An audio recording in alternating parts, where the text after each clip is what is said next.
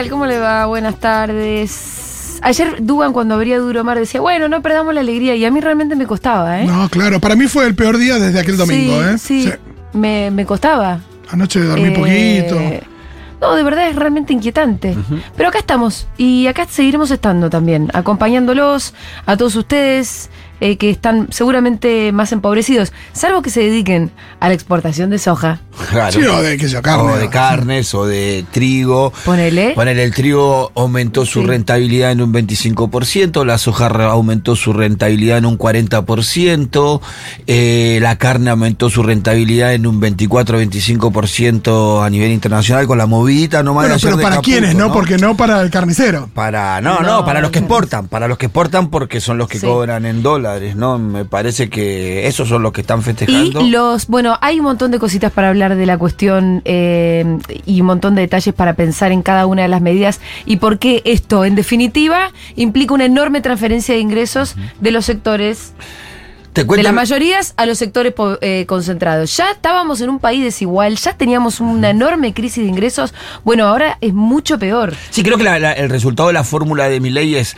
menos ricos, más ricos y mucho más po- eh, y más pobres, más Sí. pobres, ¿no? Ayer yo decía y también remarcaba esto, la pulverización de la clase media argentina, que eso me parece que eh, ojalá sea un panorama que no quede que no quede así, que podamos revertirlo en algún momento, ¿no? ¿Sabes cuál porque, es la...? Porque Argentina además es un país que, a diferencia de otros vecinos de la región, tiene clase media, Grande, grande, sí, potente. y activa.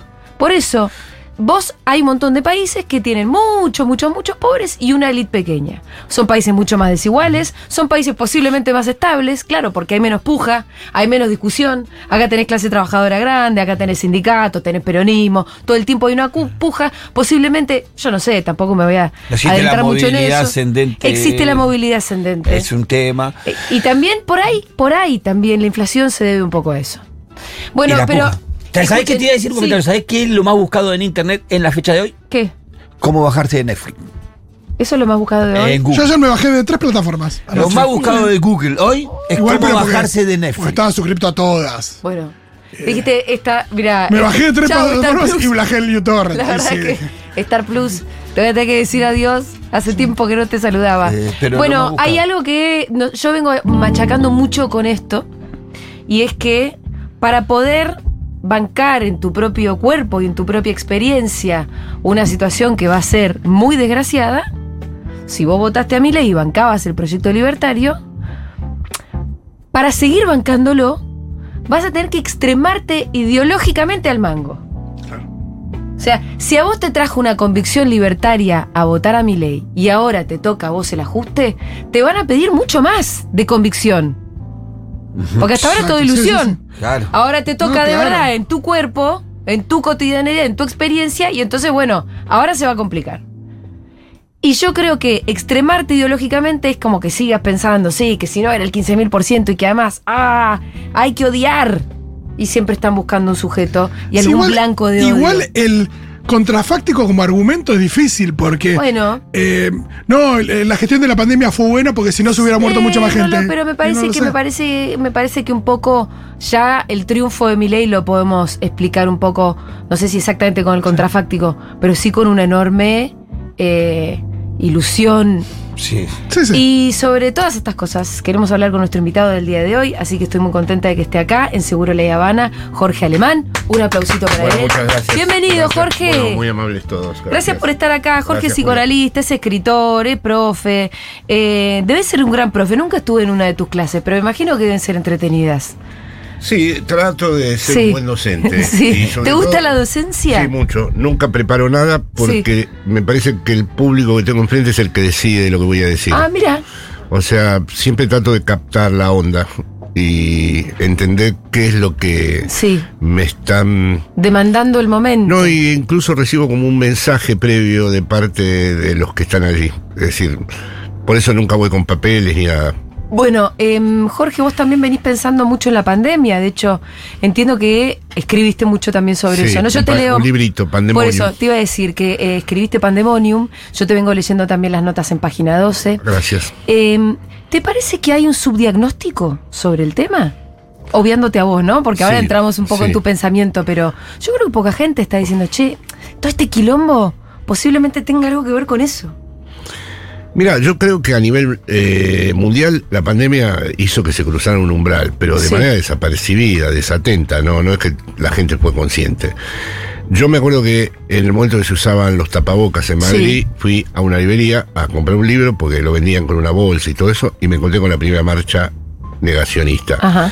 Y eh, por primera vez vi la conexión locura Sí. política. Los tipos decían que las vacunas te envenenaban, que era todo un negocio, que el Estado era como un- una inversión de lo que habíamos eh, pensado. Y que habían pensado antes algunos, que creían que la pandemia iba a traer mayor nivel de solidaridad, Sí, una experiencia de lo común nueva. No, resulta que el Estado era una intromisión horrible, arbitraria, totalitaria.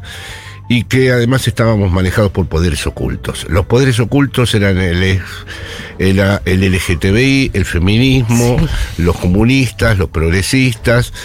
Y entonces eh, sentí que eso iba todo al bolsillo de una ultraderecha que por fin iba a emerger acompañando eso. Eh, esa conexión entre la locura que se generó alrededor de una especie de poder secreto que manejaba nuestras vidas y que había que destruir en nombre de la libertad, conectó de inmediato con una sensibilidad, con una vida de derechas, aunque fuera una ultraderecha no reflexiva, porque no hay un fascismo ah, eh, en el sentido histórico del término, ¿no? El fascista que se sabe fascista. Y entonces, eh, ahí, justo unos días después, hubo un manifiesto de 300 intelectuales de derecha en Argentina Sí. hablando de infectadura Sí. que también ahora ya no gente como bien Madrid que eran heterogéneos de sectores sociales muy distintos. Acá eran 300 intelectuales de un supuesto nombre que utilizaban ese neologismo, infectadura, y eso era el germen de mi ley, porque de nuevo era el mantra de que el Estado era totalitario y que no se estaba Sí, haciendo lo que sí. correspondía, y la libertad empezó a surgir con el derecho, por ejemplo, arrasa la ultraderecha en Madrid con hay que salir a comer cerveza, berberecho. O sea, empieza a ver la idea de no nos pueden frenar, no nos pueden. Y ahí se conecta por primera vez la palabra libertario, que era una palabra noble, le puede pertenecer a la tradición de los Anarquista, anarquistas, ¿no? Este, con, Éramos, éramos de izquierda. con la derecha capitalista, sí. Em, bueno, sí, vos decías que un poco todo se dio al mismo tiempo. Que vos viste esa Sí, marcha, empezaste sí. a pensar esto, después viste el Eso no comunicado. iba por izquierda ni por nacional y popular. Eso iba Sí, sí. Esa idea, esa, esa especie de paranoia, voy a nombrarla con todo respeto, porque no quiero est- estigmatizar, pero Sí. hay una larga fila de autores que han estudiado la relación de paranoia y fascismo. Eh, porque en la paranoia está la idea de que hay una misión, hay que ordenar el mundo de nuevo, hay una decadencia, Sí. hay algo que había eh, puro que hay que volver a recuperar. El, el otro día en el discurso de Asunción lo vemos, esas constantes. Ajá. Decadencia, eh, capital humano, es decir, reducir al ser humano a la pura mercancía, gente de bien, ahí, ahí sí tenés un concepto bien Sí. eh, fascista. Es decir, aunque no sea un fascismo reflexivo, pero ¿cuál es lo otro de la gente de bien? El, el, el concepto, el, el fascismo en gente de bien, donde mm, eh, ¿cómo lo conceptualizás? Porque estamos los que somos, somos nosotros en contra de todos unos otros. Sí, sí, exactamente. Es el modo que tiene un antagonismo muy peligroso, porque ¿quién no es gente de bien? Claro. Es decir, eh, eh, tiene una flexibilidad enorme, podés englobar a mucha Es el otro, ¿no? El que no es. Al el que no final, soy yo. exactamente, al final el gente de bien es el que no soy yo.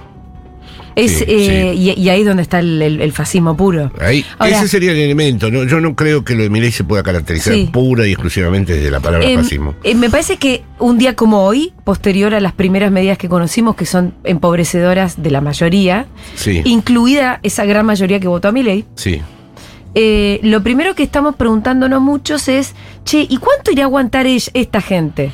Porque yo no creo que Eso la es. oposición a mi ley la, la- la- la podamos llevar adelante quienes ya venimos diciendo, Ah, claro. No, primero No. sería un error que empecemos nosotros Sí. a pensar en las intervenciones públicas, porque hasta que no se produzca en su propio votante, en su propio seguidor, el efecto catastrófico y la traducción de ese efecto, nosotros podemos ser simplemente los que queremos arruinar la fiesta. Yo ya tuve la experiencia de hablar con un montón de votantes de mi ley Sí. que me dicen, bueno, pero usted está usted a quién apoyaba. Es decir, Claro. además como hay un acto de fe muy importante que se ha producido, que es vamos a atravesar el desierto horrible del dolor.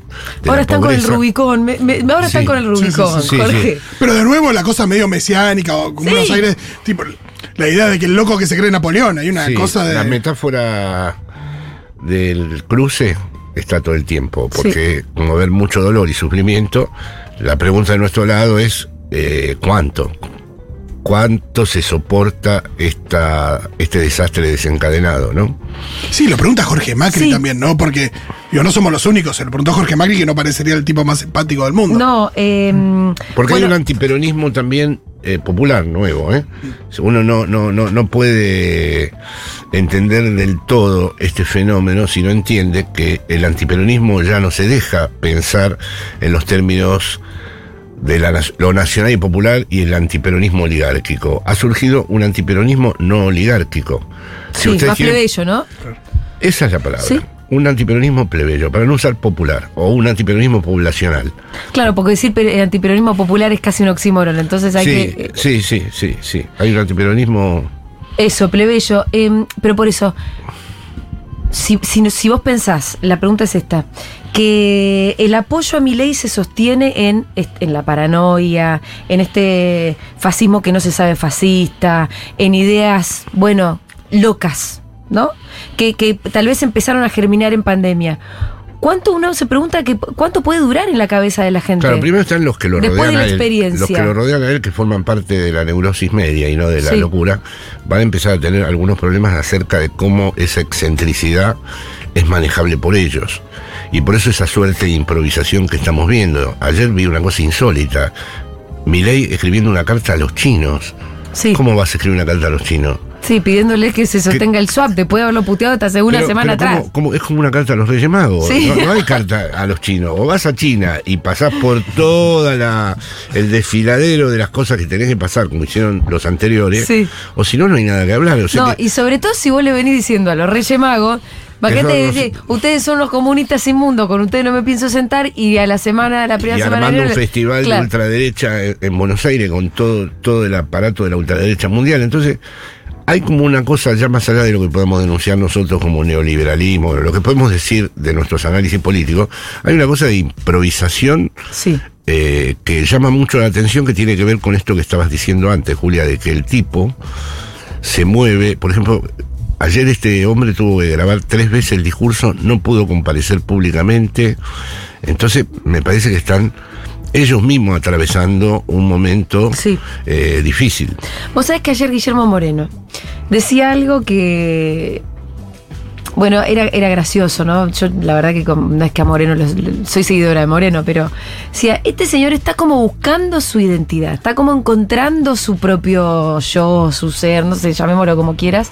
Entonces también lo estamos viendo como en esta plena conversión al judaísmo, que hay que decir que es extravagante. Sí, y, y Eh, de la mano de, de una ortodoxia, pero tampoco es que. Al judaísmo Más que una orto- ortodoxia, es una especie de secta. secta, digo, Casi siempre es la secta, ¿no? ¿no? La secta de la Sí, economía. porque la los secta. ortodoxos mismos reconocen claro. que eso, lo- los lugabis son Sí, ya, ya muy son- afín a eh, la cabeza de él, hablan con los muertos y todo eso. Sí, bueno, entonces está en esta conversión a esta ortodoxia tan específica, eh, al mismo tiempo buscando cuál es su idea de país que tiene, porque no evidentemente no la tenía muy clara, porque la verdad que eh, el libertarismo que él planteaba no es el de las medidas de No ayer. ganó en ningún lugar del mundo la escuela austríaca de No, la que él habla. Eh, exacto. por, su- por ejemplo, las ultraderechas europeas jamás se inspirarían en eso.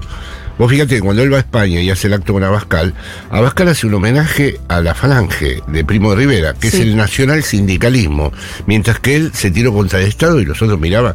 Es una cosa como decir, bueno, de compromiso, somos de ultraderecha y listo. Claro, pero en realidad- Pero después, después las raíces político-ideológicas Sí. no, no van, no van, porque esto que él dijo de que fuimos la potencia mundial, poner al genocida Roca como vértice de nuestra historia y todo eso, es un mundo que no aplica en ninguna parte. Es gracioso porque podríamos un poco como mm, eh, comparar a la escuela austríaca con esta, la, la- la del judaísmo, este, ¿cómo se llama? La de. Los Lubavitch.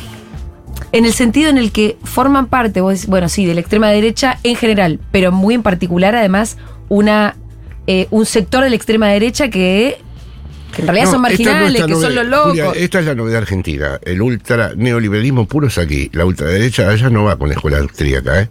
porque eh, tiene una noción de Estado que en todo caso eh, choca. La escuela austríaca es un tema de reducir todo a costa Sí, sí, beneficio. sí, sí. Si te conviene vender un brazo, vendelo. Si querés Claro. vender a tu hijo, vendelo. Es decir, él es rigurosamente coherente, porque en la locura siempre hay mucho rigor. Ajá. Y es tomarse en serio las cosas, no es como el neurótico que no las considera en serio.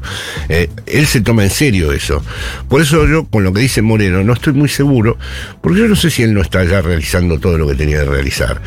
Darse el gusto de ir con su hermana, ir a la Casa Rosada, después pasar a Olivo, viajar en el Cádila. En fin, él...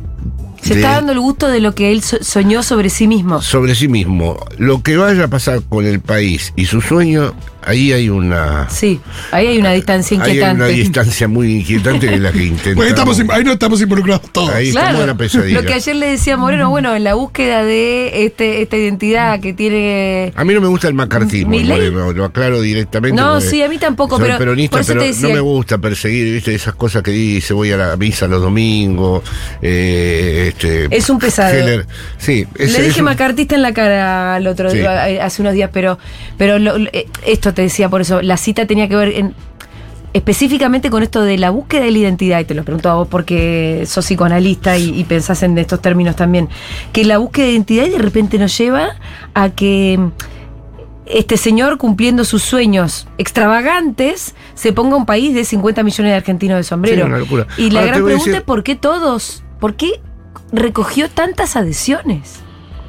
Es Estaba difícil de harta la entender de gente, verdad. Estaba harta la gente, era una sensación de que algo muy importante tenía que cambiar, era la idea de la impotencia, la desautorización y el vaciamiento de la autoridad política en Argentina, Sí, que se realizó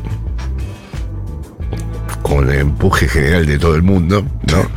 Eh, porque convengamos, eso lo hablo mucho con los españoles, me dijeron Sí. ustedes, ¿para qué desautorizaban tanto el único poder Alberto. civil que tenían de esta manera? Porque no Sí. encontraron metodológicamente otras vías de realización. Acá Ajá. es como que el ¿Eso te huevo... preguntaban? Y pero está el huevo de la serpiente al lado, está creciendo. Sí. Y vos... eh, No lo vimos al huevo de la serpiente, ¿eh? Bueno, yo personalmente, si Sí. vos me haces el honor de verlo de página 12, me pasé cuatro años escribiendo Sí. que crecía. No Sí. porque sea muy vivo, sino porque lo veía en todas partes del mundo. Si en Holanda gana Sí. la extrema derecha, ¿qué pasó? Claro. ¿Qué pasó si en, en Francia va a ganar la extrema derecha? ¿Qué pasó si le ganó la extrema derecha a Sánchez y lo salvaron los independentistas? Sí. Es decir, es algo que estaba pasando. Más allá de las particularidades argentinas, estamos ingresando en un clima de época en donde Sí. los discursos progresistas, de izquierda, nacionales y populares empezaron a colapsar. No le dicen nada a la gente, porque la gente no tiene más memoria, porque se armó un cortocircuito TikTok Sí. en la cabeza de la gente, donde la gente no tiene ya referencia a lo que sucedió hace cinco años atrás. Porque la vida cotidiana es una vida todo el tiempo interrumpida, efímera, sin necesidad. No, nadie se ¿Interrumpida historiza por qué? por la sobreestimulación general de las redes, por la necesidad de sobrevivir, por la imposibilidad de establecer una biografía para uno mismo, por la imposibilidad de sostener una conversación coherente a lo largo de los años. Hay muchas cosas que se están desmoronando para entender qué es lo que ocurre. Y luego, Occidente no tiene ningún exterior. Antes teníamos la revolución, los países de referencia. Ahora no hay ningún país de referencia. Ahora es Occidente sobre sí mismo. Y América Latina un Occidente problemático. Pero hay muchas cosas que se han desmoronado. ¿Te parece que las redes sociales tienen incidencia, han tenido incidencia en eso mismo que vos decís? Las redes sociales tienen una vida de derecha. O sea, vos escribís en un diario supuestamente progresista y el suscriptor a- que ve tu artículo Sí. te insulta como si fuera un fascista. es una cosa que me pregunto otro día, digo, pero este diario supuestamente es progre y el tipo me difama y me insulta en el orden Sí. personal, no en el orden de lo que escribí, como si fuera antes, en el, cuan- cuando, en los 70, en nuestra militancia recibíamos cosas que eran claramente las amenazas de la derecha. Es cierto que casi todo lo que se escribe en redes sociales eh, debe ser un 90% insulto y, y- y otro 10% Sí, bueno, otra hay cosa, una ¿no? orden de, de- de- Es un modo de matarte simbólicamente, porque Sí. si el otro decide no leer lo que escribiste y te dice, vos sos una persona horrible que no sé. qué", Es evidente que ahí hay una especie de pulsión de muerte Mm, desencadenada. Si ustedes me permiten un momento, por ejemplo, Sí. Freud, al final de su vida, pensaba que la pulsión de muerte no estaba en la naturaleza, no estaba en los animales, era una cosa humana. Y por lo tanto, ¿Qué es la que- pulsión de muerte? la pulsión de muerte es la tendencia a tener ganas de que se destruyan, Sí. gozar de la destrucción. Es decir, con la pulsión de muerte yo me puedo destruir a mí mismo con tal de destruirte a vos. No es un chiste. Es decir, que si tengo que ganarte, Bueno, si tengo que Eso ganar- explica muchas cosas. si tengo que ganarte la batalla, me destruyo. Sí. Me destruyo para que vos no salgas indemne de esto. Entonces Freud decía, bueno, hay que buscar caminos para encauzar esto, ¿no? Supuestamente los caminos eran el arte, los programas como este, las palabras, el amor, la amistad, todas cosas que encauzan. Ahora, si vos las destruiste todas, Sí. porque fuiste socavando y entonces en realidad el Tinder no se sabe si el amor y si resulta que yo no estoy en contra de este Sí, sí. asunto técnico, simplemente lo leo porque no me voy a situar ahora en un exterior, estoy habitado por eso. Bueno, la pulsión de muerte tiene menos recursos para poder ser administrada. Cada uno, yo soy autodestructivo, por ejemplo, fumo, no me cuido nada y tengo naturaleza autodestructiva. Pero ¿qué es lo que me sostuvo? El amor, El amor, los amigos, venir, El pensamiento, el pensamiento, los libros. y el deber, y un cierto sentido del deber, Sí. un cierto sentido, una deuda que tengo con mis antepasados, Ajá. una deuda con mis padres, una Qué deuda, una deuda con con la con la con el país que amo, ¿no? Si- ahora, si resulta que yo no tengo deuda con la Argentina, Fíjate, yo tendría el recurso de decir, me tuve que exiliar, mataron a todos mis amigos, eh, experimenté 47 años de estar afuera en donde vi, si, si, si se acaba la deuda, se acabó la Argentina, no tengo ningún motivo para venir. Sí. Ahora han hecho esta locura. Entonces, es la deuda. Claro, uno se pregunta por qué te sigue importando tu país. Porque si no me importa mi país, no me importa nada, no me importo yo. No me importan mis hijos, ni mis nietos, ni mis amigos, ni... ¿Te ni- pasa esto, Jorge? Porque bueno, vos vivís en España desde que te fuiste, que fue cuando. En el 76. O sea, vos te tuviste que exiliar y no volviste. Sí. No, no pude volver porque empecé a tener hijos. Sí. Empezaste esa desgracia de, Eh, empezar a no, tener que hijos. hubo un momento que dije exiliarme de nuevo. eh, O Claro. sea, no vi. vi Era exiliarlos a ellos un era poco, ¿no? exiliarlos a ellos y era Sí. española la madre. Entonces, Sí. no, no. Es decir, dije, tengo que inventar un modo de volver a Argentina. Y me produce todos estos años Sí. que, gracias a, por ejemplo, ustedes, que me pueden atender, eh, simbólicamente vuelto. Claro. Sí, sí, sí, sos un referente acá, Sí, como sí. si vivieras acá, ¿no? Sí. Eh, pero, pero me interesa eso, ahora yendo un poco a tu biografía y después podemos volver a algunas cosas que dijiste que me interesan mucho. Bueno, no, en realidad también nos sirve para pensar. Eh, ¿Qué es lo que te sigue haciendo argentino cuando vos hace tantos años vivís en otro país? Es loco, ¿no? Porque yo cuando salgo de paseo, las veces que he tenido la suerte de, por ejemplo, ir a España, uno está ahí, te encanta, incluso me interesa la política en España, pero en el fondo me chupa un huevo, ¿viste? En el fondo claro, otros países te ¿sabes qué importan poco. ¿Sabes qué Y uno ahí dice, ¿qué es, lo que, ¿qué es lo que nos hace tan patriotas? ¿Qué es lo que te hace argentino? Bueno, a mí me hace patriota mucho, por ejemplo, suponte, aquellas son sociedades jerarquizadas. El Sí. profesor es el profesor, el alumno es el alumno. eh, y en, en cambio aquí, a lo largo de toda mi vida, a mí me ha corregido un señor que estaba laburando, que estaba ahí, de golpe me ha dado un punto de vista que yo no había ni pensado. Entonces, para mí hay algo en la manera de ser del argentino, en donde puede en cualquier momento brotar una idea, un pensamiento, y eso circula en la calle, eso circula en la amistad, y eso está presente. Pero eso es la especificidad argentina que te gusta a vos.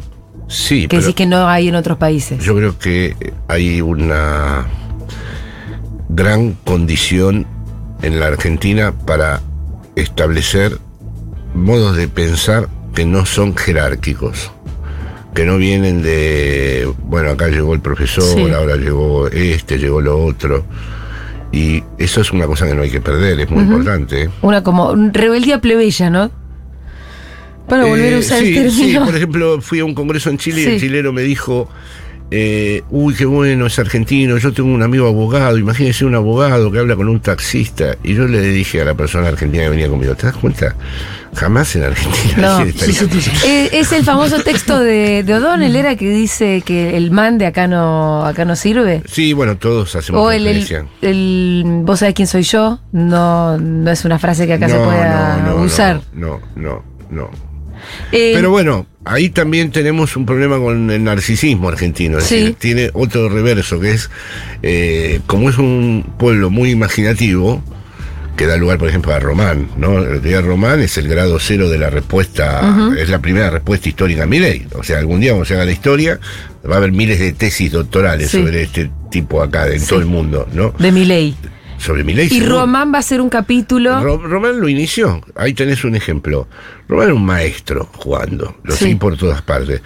Y el otro día, sin que lo preceda ningún aparato ideológico, ningún aparato político, Sí. terminó posicionado ahí en la multitud Ajá. con un discurso que era clave. Porque en el fondo, si vos te llevas puesta la bombonera, vos tocas una pieza sagrada del país. Vos profanás todo, estás comunicando que todo es profanable. Claro. Es decir, si vos te llevas puesta la bombonera, ¿por qué no vas a transformar el obelisco en un burger? ¿Y por qué no vas a agarrar la casa de Tucumán y hacerla en... Y eso, eso me pareció de una dignidad enorme de parte de él. Y me pareció muy argentino, porque, Sí. por ejemplo, una vez hizo un gol en, en- en el Villarreal y el locutor español dijo, ¿qué tendrá en la cabeza este hombre? Porque, porque Román no festejaba. Ah, ¿no? Cuando estaba, no, estaba en España, estaba disgustado, hacía el gol y se- se- hacía el gol. Que le daña boca. Fue la ¿Qué? época que, que quería jugar acá. Quería jugar en boca. Sí, hacía el gol y hacía como, como si volvía caminando, así. Y después iba al reportero y decía, sí, no. Y yo adentro mío decía, pero decía algo, Román, por favor. Pero volvemos a eso de que en el fondo te importa tu patria. Vos podés estar haciendo algo en otro lugar, en otro Y país. bueno, sí, porque- y te puede interesar, pero hasta ahí, ¿no? Sí, sí, porque yo además tengo un agradecimiento eterno. Este país estaba lleno de autodidactas. Y el autodidacta no es alguien que no tiene ningún maestro, sino el que los elige. Y estaban en la calle. Yo muchas de las cosas que me dediqué a estudiar en mi vida fue para entender las tres o cuatro cosas que me dijeron en la calle. ¿Qué cosas? cosas sobre las que cada uno, la muerte, por ejemplo, cosas sobre eh, estar eh, en una determinada posición con respecto al deseo, eh, cosas sobre cómo era vivir sin que te peguen, cómo era no ser un violento pero a la vez no dejarte pegar. Muchas de esas cosas las aprendí aquí. Eh, de hecho, te digo que cuando llegué a España, me sirvieron muchas de esas cosas, ¿eh? En España decidí de entrada, soy un extranjero, no me integro, pero a la vez no me dejo marginalizar. Claro. Eso es muy argentino. Eso lo aprendí en el barrio, sí. Dije, bueno, acá te aseguro que he hablado con todos los intelectuales españoles, he participado en la fundación de Podemos, he estado en la bibliografía de toda España, me han traducido al inglés, al ruso, al italiano y qué sé yo, y soy un porteño que vive allí. Me gustó mucho lo que dijiste sobre mm, el deber, ¿no? Como, o el sentido del deber, hablaste. El deber, sí. Es muy importante el deber. Y, que, y eso Una como... vida como- sin deber, una vida sin deber es una vida cínica. Ajá. Es una vida que se reduce a, resolver tus intereses inmediatos, Sí. cómo vas a comer, cómo vas a vivir. Y bueno, el deber es una cosa que molesta, porque siempre estamos en falta. Con el deber nunca estamos a la altura. Eh, nadie puede cumplir verdaderamente con esta exigencia que comporta un deber. Pero sin ese deber, no hay brújula. ¿Sabes que me, me recuerda un poco una frase que dijo el Pepe Mujica en una entrevista en esta misma radio que me gustó mucho, que dijo, hablaba de la militancia, ¿no? Sí. Eh, que me parece que se toca un poquito con ese deber del que hablas vos. Decías que una vida sin pensar en una. en algo que. que, que, que sea un objetivo que te supere tu propia vida. eh, Eso es. Algo que no sea Que él, él hablaba de que si no la vida es solamente una sucesión de pagar las cuentas. Sí, claro. Si, si y vos- me parece una imagen espectacular. Exactamente, porque si es eso que acabas de decir antes, te tiene que superar. El deber es algo que supera tu propia vida. Que no, no está. Yo cuando hablo con una persona en donde toda su vida está organizada sobre lo que quiere conseguir, obtener y, y nada más, y no hay algo que lo interpele, realmente me, produce poco interés. Sobre todo cuando es una persona que ha tenido condiciones, ¿no? Para Sí. poder. Me gusta la gente que está interpelada y que se siente cuestionada y que se siente eh, como diciendo Y ¿qué parte hago? de algo más grande, de un colectivo. Sí, parecería que necesariamente tiene que aparecer otro. Claro. No, esto sin otro no hay, porque ese, deber, ese deber es tu singularidad. Eh, Yo acabo de, de publicar de nuevo un libro que se llama Soledad Común. Ese deber es solitario, pero es lo que tenés en común. Exacto. Es lo que, eh, eh, ese rasgo que es tan singular y tan propio, es lo que verdaderamente tenés en común con los otros. Es decir, es como ser un- una persona que va a morir, va a tener que hablar y va a tener que elegir sexualmente. El deber no puede omitir estas tres cosas, son la matriz de las tres cosas. Ser mortales, pues nadie puede morir en tu lugar. Sí. Sexuado, porque nadie puede, sea cual sea tu práctica sexual y tu orientación y tu género, nadie la puede ejercer en lugar tuyo. Y tomar la palabra tampoco. Y bueno, eso está en la matriz del deber. Después el, el deber se va significando históricamente, con los legados, con las herencias. Y eso es lo que viene cada vez más a estar pulverizado y sin darnos cuenta a veces Ajá. contribuimos con eso. ¿Y cómo pensás que se podría llegar a revertir? Me parece que hay algunas claves ya cuando empezamos como a diagnosticar, pero... Porque yo vengo pensando mucho en... eh, En que un montón de los pibes, sobre todo esta juventud que votó casi como con una convicción a mi ley y demás, no dejan de ser pibes que están interesados en la cuestión pública, Seguramente, sí. ¿no? Entonces Algunos capaz que ahí hay algo de donde Algunos agarrar. también. El domingo estaba en la Bristol, ¿no?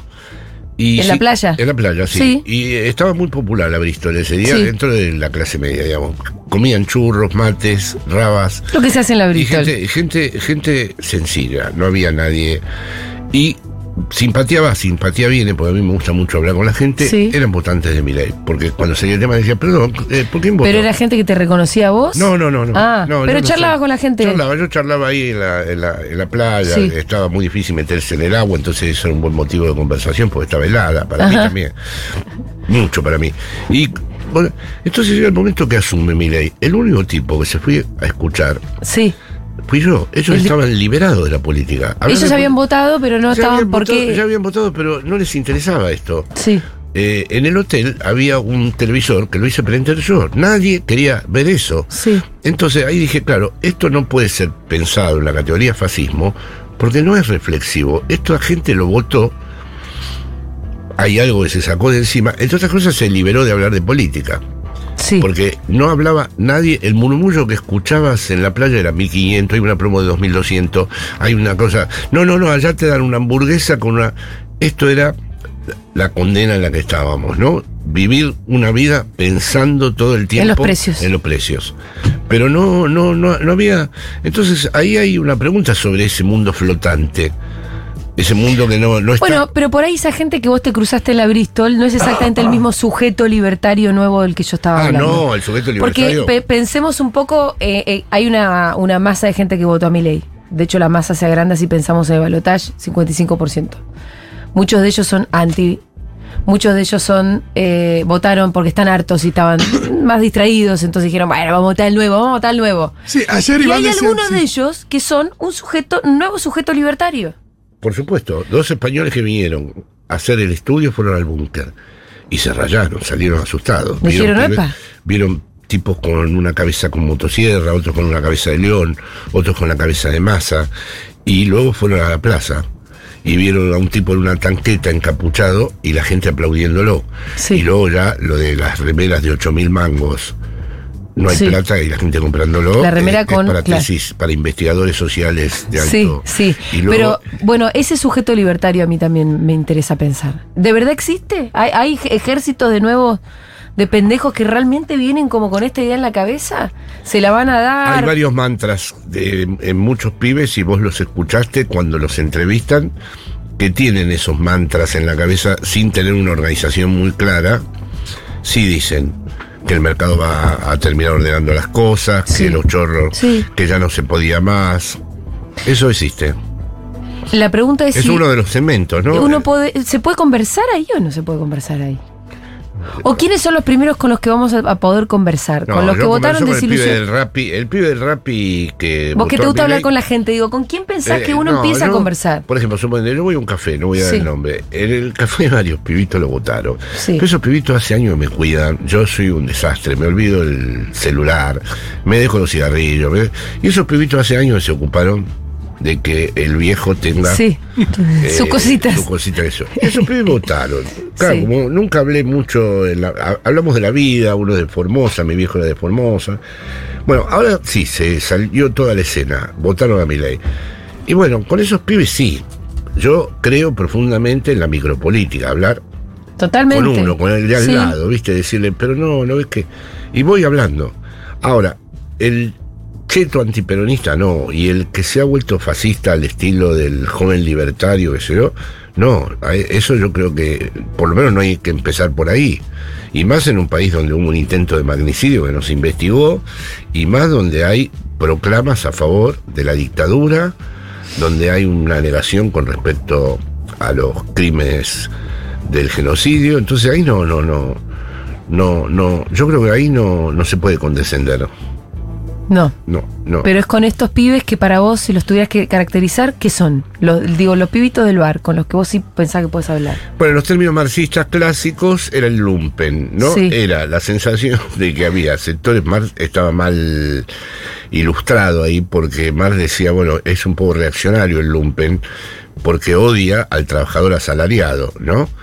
Un poco de verdad había en aquel entonces, ¿no? Después vino Fanon que dijo, no, cuidado que con el lumpen es donde se puede armar el sujeto revolucionario. Ajá. Y ahora podríamos decir que eso que se llamaba lumpen ya no tiene la misma entidad histórica porque no hay una clase obrera tampoco industrial, consistente y sólida. Todos estamos entre el lumpen, entre el lumpen y el asalariado flota todo el mundo, Sí. con lo cual no, no, no podemos decir que esa categoría sea, como pensaba Marx, en sí misma reaccionaria. Ahora, es una categoría difícil, Julia, porque, por ejemplo, los inmigrantes en España están votando casi todos a Vox. Vos, venezolano, boliviano, peruano, sienten que van a pertenecer más a ese mundo si votan a la derecha. ¿Cómo, cómo, cómo es esa. ¿Cómo los convencieron de, Van a la iglesia, de esa cuestión? son del Opus Dei y van a la iglesia, reparten comida, están ahí, les dan, este, los perdonan. Eh, empiezan a ver, bueno, ya sabes cómo funcionan las sectas evangélicas, son un órgano de reclutamiento donde no importa que hayas sido, que dejaste a tus hijos en Perú, que, porque es muy cruel la vida de esa gente. Están Sí. cuidando a viejos y han dejado a sus propios hijos en su país natal. Es un horror, ¿no? Entonces, por ejemplo, está la iglesia y está una idea de pertenencia que se fabrica ahí, muy endeble, pero es algo. Los progresistas, ¿qué hacen con eso? A la iglesia no van. Y un día se casa. Y los progresistas, el feminismo, ¿cómo te vas a casar de blanco? Pero ellos quieren casarse con el vestido blanco. Y el novio que se pone... Entonces hay todo un mundo en donde eh, vos le mostrás, lo repetí mil veces este ejemplo, un vecino mío peruano, le digo, mira lo que dice Abascal, los inmigrantes son unos cerdos. Él no está en esa categoría. Pero no se siente cerdo. No, no porque él tal vez fue a la iglesia del barrio y después en la iglesia del barrio el cura que es de Vox le habló y le preparó la comunión del hijo. Eh, estamos en un estado, en esto, en desventaja, ¿eh? Sí.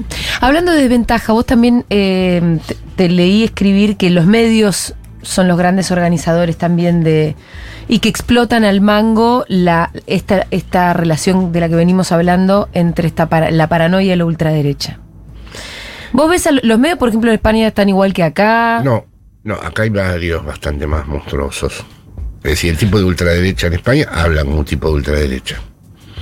Y defiende tesis de ultraderecha. Acá hay un montón de locutores que han trabajado para que surja esto, Sí. que han difamado mucho, que han llamado a la represión muchas veces. El otro día uno de ellos lo vi que ponía tramos de otros programas diciendo esto están llamando al golpe y a la sedición. Es decir, aquí hace tiempo, a ver, un colaboracionismo con la dictadura que mediáticamente nunca fue juzgado. Sí, Acá fue juzgado, acá fueron juzgados los aparatos represivos, fue juzgado el ejército, pero aquí Yo volví después de, de la Asunción de Alfonsín y seguían Neustadt y Grondona. Como Sí, si no hubiera como si pasado nada. Eran ideólogos de la dictadura y no solo seguían Sí. ellos, sino que iban muchos intelectuales de izquierda a ser entrevistados. Claro. Y a partir de ahí hubo una larga cadena de tipos.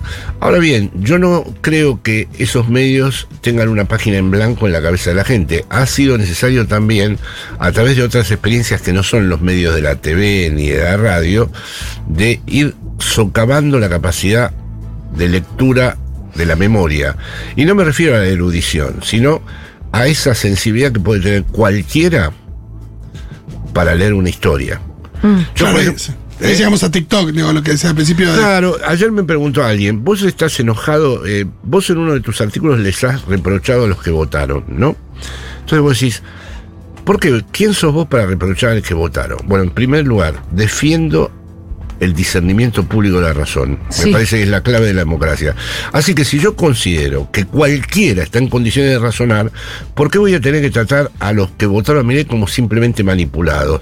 Los responsabilizo. Claro, al final sería como eh, ser eh, muy condescendiente, no decirle, che, mirá la cagada que te mandaste. Y no, claro, ¿No? pero es que no, pero además irrespetuoso, porque yo, a ver, o una de dos, o es una marioneta que manejan, Sí. o yo considero que lo igualitario es siempre pensar que todos podemos razonar. Todos, absolutamente. Sí. Los viejos, los que tienen demencia senil, los niños que no saben leer, todos razonan. No creo en eso, no, no creo que los expertos razonen. Creo que la igualdad es que todo el mundo tiene la capacidad de discernir. Si me atengo a eso, yo le tengo que decir, mira, flaco, no, has hecho un desastre. Sí. Ah, vamos a participar de un desastre. No, no, no. Porque el otro sería dividir por sectores. Bueno, no tiene educación, es Claro. ignorante, lo han este, manipulado. No me convence como proyecto del futuro, porque el proyecto del futuro se construye con la idea de que todos somos capaces de tener un razonamiento. Me gusta, ¿no? De- te voy a robar la idea. Bueno, no sé. No, claro, porque, porque eh, es verdad que existe mucho eso de, bueno, ahora no se puede criticar. Miren, sí. La verdad que sí, porque yo pido un poco Bueno, algo te voy a más decir, de vos. no soy original, es eh, Kant, el uso público Ah, de la bueno. razón. Bueno, ahora se la robas a Kant. Se lo robo acá. Es el uso público de la razón. Las personas disciernen. Eh, Kant pensaba que no, no era necesario leer libros para tener una ética. Sí. Estaba ya en la propia construcción del sujeto. Em, ¿Qué otra cosa te quería.? Ah, no, bueno, pará, porque vos me dijiste que en. eh, acá era peor que en España, lo de los medios de comunicación y eso. Te hago esta pregunta, en- porque acá también valoremos lo, lo bueno que tenemos, sobre todo durante el macrismo surgieron un montón de medios nuevos, Que en España no hay. como este, muy ejemplo, autogestivos, que No, se sostienen en- sobre todo como- con sus no, Eso es comunidades. lo que se echa de menos allá. Allá está la ultraderecha y una, una, un aparato corporativo progre, Sí, peligrosísimo. pero es corporativo. y peligrosísimo ideológicamente, porque nos hizo pagar el kirchnerismo. A mí, yo estoy vetado en todos esos medios, en el país y en todos Sí. esos lugares, porque ah, yo fui agregado cultural nombrado por Kirchner, y el kirchnerismo era populismo, populismo, populismo y chau. Claro. Yo podía escribir de la teoría del inconsciente en no sé qué, y yo era un populista. O sea que los progres de allá, realmente, eh, salvo el efecto Podemos, Sí, al que destruyeron por otro lado, sí. eh, Podemos cambió Hay los que decir que se destruyeron un poquito ellos también, ¿no? Sí, sí, sí. Se mandaron su, caga, su autocagadita a los No, y ahora más, viste, le pide. Sánchez fue y le dijo a Netanyahu: es insoportable la muerte de las víctimas de Gaza. Ahora Podemos le pide la ruptura con el Estado de Israel. No, no le puedes pedir eso. Claro. O sea, es Evidentemente como- no. Es pedirle a un, un- a un presidente al que vos nunca has reconocido tampoco Sí. como un presidente de izquierda, pedirle una cosa que no. Está el diario.es, que por ahí se parece un poco más a medios como el nuestro, ¿no? Hasta ahí, me gusta Ajá. público, Bueno, y público. contexto, ahí es donde escriben nuestros. Sí. Ahí está el cambio de bibliografía. Ahí el peronismo es algo a estudiar, a respetar, porque vengas a decir, muchachos, ¿por qué no estudian un ¿Por poco? qué no miran? ¿Por qué no leen un poco? Porque la verdad. Porque puro prejuicio lo de los tenés- europeos. Si vos tenés que leer algo de la Revolución Francesa o de la Comuna de Sí. París, te tomás el laburo de estudiar. Sí. Entonces, si vos vas a hablar de esto, ¿por qué no te tomás un poco el laburo de pensar, ¿no? Es decir, ha sido la pereza intelectual más grande que Sí. ha tenido toda Europa con este tema. Con el peronismo. Porque no es tan misterioso. Le dicen, uy, es muy misterioso, es inclasificable. No, no Mirá, tan depende. difícil. Si te pones a pensar, agarras un poco los libros y estudias, Che, ¿y hay algún libro que vos recomiendes? Eh, Manual de peronismo para europeos. No, no, no, no. Los, eh, mira, yo tengo ¿Qué un lo amigo, mandas a leer? Iago Moreno, por ejemplo, tiene 25 años, una bestia, estudió en Oxford eh, y es un peronista. eh, la primera vez que me vino a entrevistar él a mí me trajo el manual de conducción peronista. Ah, bueno, Y es un ¿a quién era. Perón? Se vino acá y no, no, él se leyó todo. Se leyó a Perón, a John William Cook, Sí. se leyó todas las revistas de la época de los 70, sabe toda la historia de los montoneros, se devoró ahora el de Abel Medina, se devoró a Horowitz. Es decir, no, los interesados. Los verdaderos interesados nunca piden un libro, agarran y empiezan el viaje, ¿no? Y hay unos cuantos ¿eh? en España. Hay, un- hay, hay unos cuantos, pero no los jovencitos. Sí, sí, hay uno que hace Viernes Peronista, que es un magazine extraordinario, digno de Ah, mira. Futurock. Sí, sí, sí. Ah, lo vamos a buscar entonces. ¿Cómo se llama? Viernes Peronista. Eduardo, pero ¿Pero bien. es un canal de YouTube? ¿Es no, un no, no, blog? es una revista loquísima. Ah, es una revista. Una revista con En papel. ¿Hay una revista en España que se llama Viernes Peronista? Sí, sí, para recortar con tijera, eh, es una cosa... Bueno, con troquel, cosas que veo figuras para Vamos a recortar. buscar esos troqueles. Hicimos un ciclo allá con Armando Bo de películas. Cuando yo era la cultura hicimos un ciclo. Armando Bo, eh, mi amigo Daniel Santoro, Sí. que hizo Sí. una ballena, la ballena ballena extraordinaria, y la revista Viernes Peronista, es desopilante. Lo vamos a buscar. Sí. Eh, Jorge Alemán pasó por Seguro La Habana. Le vamos a dar Muchas un gracias. Eh, nos encantó conversar con vos, Jorge. A mí también estar aquí. Les Bueno. agradezco muchísimo.